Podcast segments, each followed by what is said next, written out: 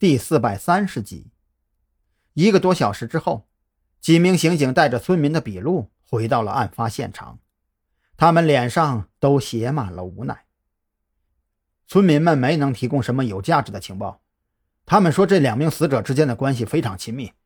就在昨天，这俩人还一起送了几名游客进山，基本可以排除酒后矛盾激发、拔刀相向，最后同归于尽的可能性。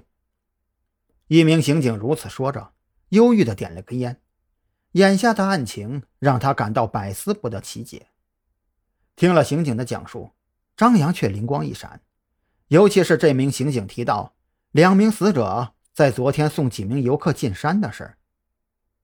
那村民有没有提到到底是几名游客？是男是女啊？张扬的声音很急，他迫切地想要知道这两名死者送进山的游客。是不是彭璇和彭娟？因为皮卡车只开着一个车窗，所以车里到底坐了几个人，村民没看清楚。但是那名村民说过，坐在车窗位置的是一个长头发女孩，看样子年纪不大，对山村很新奇。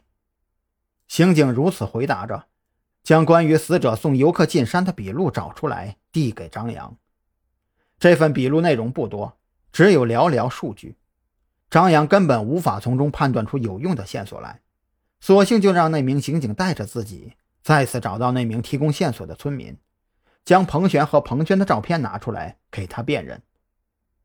看脸有点像，但是又有点不像。我当时也就瞄了一眼，没仔细看呀。村民对着照片犯糊涂，记忆中的匆匆一瞥，真的很难辨别是不是照片上的女孩。无奈之下。张扬也只好留下两名专案组的刑警看管现场，自己则是带着那两具尸体回到了岭山镇。岭山镇派出所和之前相比完全变了模样，这几天各方人员接踵而至，让原本还算宽敞的院子变得拥挤起来，就连派出所门口的停车位也都停满了车子。这不，为了方便工作。